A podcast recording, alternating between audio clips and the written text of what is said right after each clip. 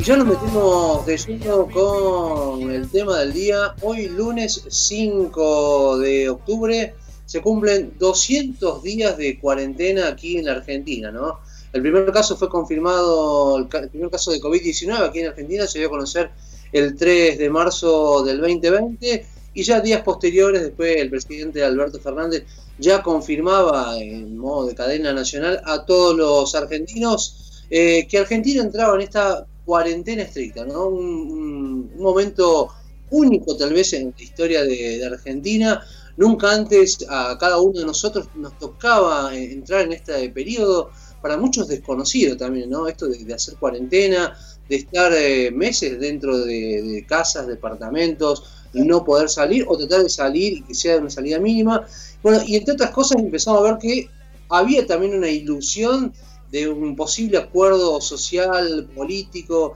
que superara las mezquindades y las diferencias y pusiera en primer lugar la búsqueda del bien común en estos tiempos de pandemia.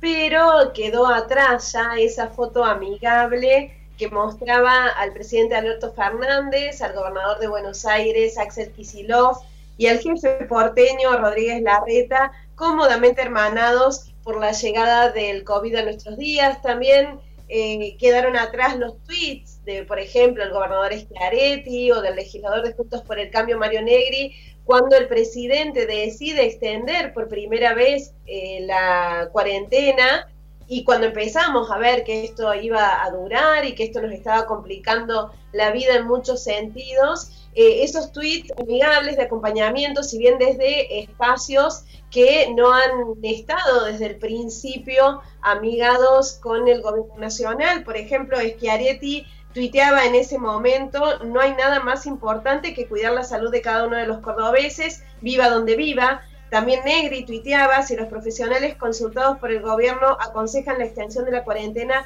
debemos acompañar. Y uno pensaba que finalmente la clase política iba a lograr esto, tener la madurez necesaria para acordar y buscar salidas que sean eh, positivas para todos, eh, a pesar de, de, las diferencias y en un contexto tan particular como el que plantea la pandemia. Pero bueno, llegó la idea del aporte solidario a las grandes riquezas y se acabó la amigabilidad, Javi, me parece. Era, bueno, ese primer, esos primeros tiempos, esos primeros inicios, ¿no? De, este tema de, la pandemia, de la cuarentena, donde por lo menos se veía, ¿no? A nivel nacional que gozaba de, buen clima, ¿no? había como tanto eh, una predisposición tanto por el, oficialismo, la oposición misma, de acompañar todos en este día, ¿no? Del bien común que tenía que ver con esta pandemia que estaba llegando o empezaba a llegar de a poco eh, a la Argentina, pero bueno, después, ¿no? Viste, cuando el presidente Alberto Fernández plantea lo del aporte solidario a las grandes riquezas, surge también el caso Vicentín en el medio,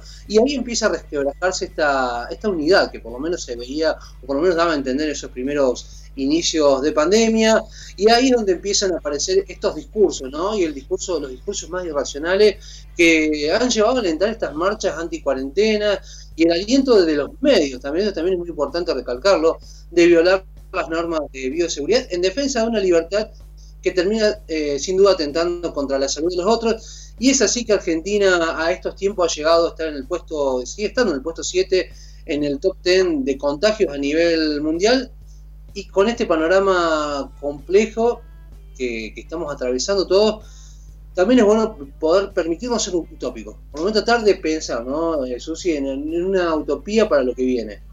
es que vuelve a hablarse ahora de la necesidad de un acuerdo social amplio, intersectorial. Recordemos, este planteo estuvo incluso antes de que nuestra vida fuera cambiada por la pandemia, lo planteaba eh, acá cerca Carlos Gutiérrez, lo planteaba Labaña, el propio Alberto Fernández, eh, en cada una de las eh, conferencias de prensa que daba antes de ser presidente, hablaba de la necesidad del diálogo entre los distintos sectores y bueno, y, pensamos, ¿será tan utópico eh, pensar que sí, que se logre esto, que podamos dejar de lado las mezquindades particulares y empezar a pensar en el bien común más allá de nuestra situación particular? Y esto que nos involucra, eh, no solo desde el gobierno, los funcionarios, sino también los empresarios, los gremialistas,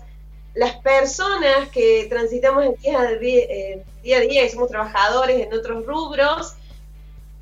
podremos negociar entre todos un acuerdo social, político, macro, que esto nos permita salir adelante de esta situación tan complicada. Y uno de los temas que también, si bien se, se plantea, se habla a nivel mundial, y, aquí en Argentina de a poquito empezó a hablarse, pero que se veía como algo por ahí un tanto más lejano, tiene que ver con este ingreso básico universal, renta universal, como se le quiera llamar,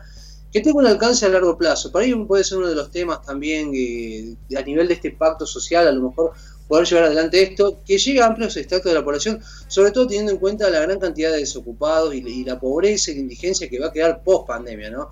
Eh, me quedo con un dato que tiene una economista de la CEPAL, que ella dice que esta crisis va a durar mucho tiempo y hay que implementar este ingreso por lo menos durante los próximos dos o tres años. Así que bueno, un poco la, consigna que tiene que ver con, esta pandemia, con estos 200 días de pandemia, con la posibilidad de poder pensar en un pacto social y también avanzar en, cuestiones que tiene que ver, sí o sí, con cuestiones muy urgentes, ¿no? que tiene que ver con la pobreza, con la indigencia, con la desigualdad y la desocupación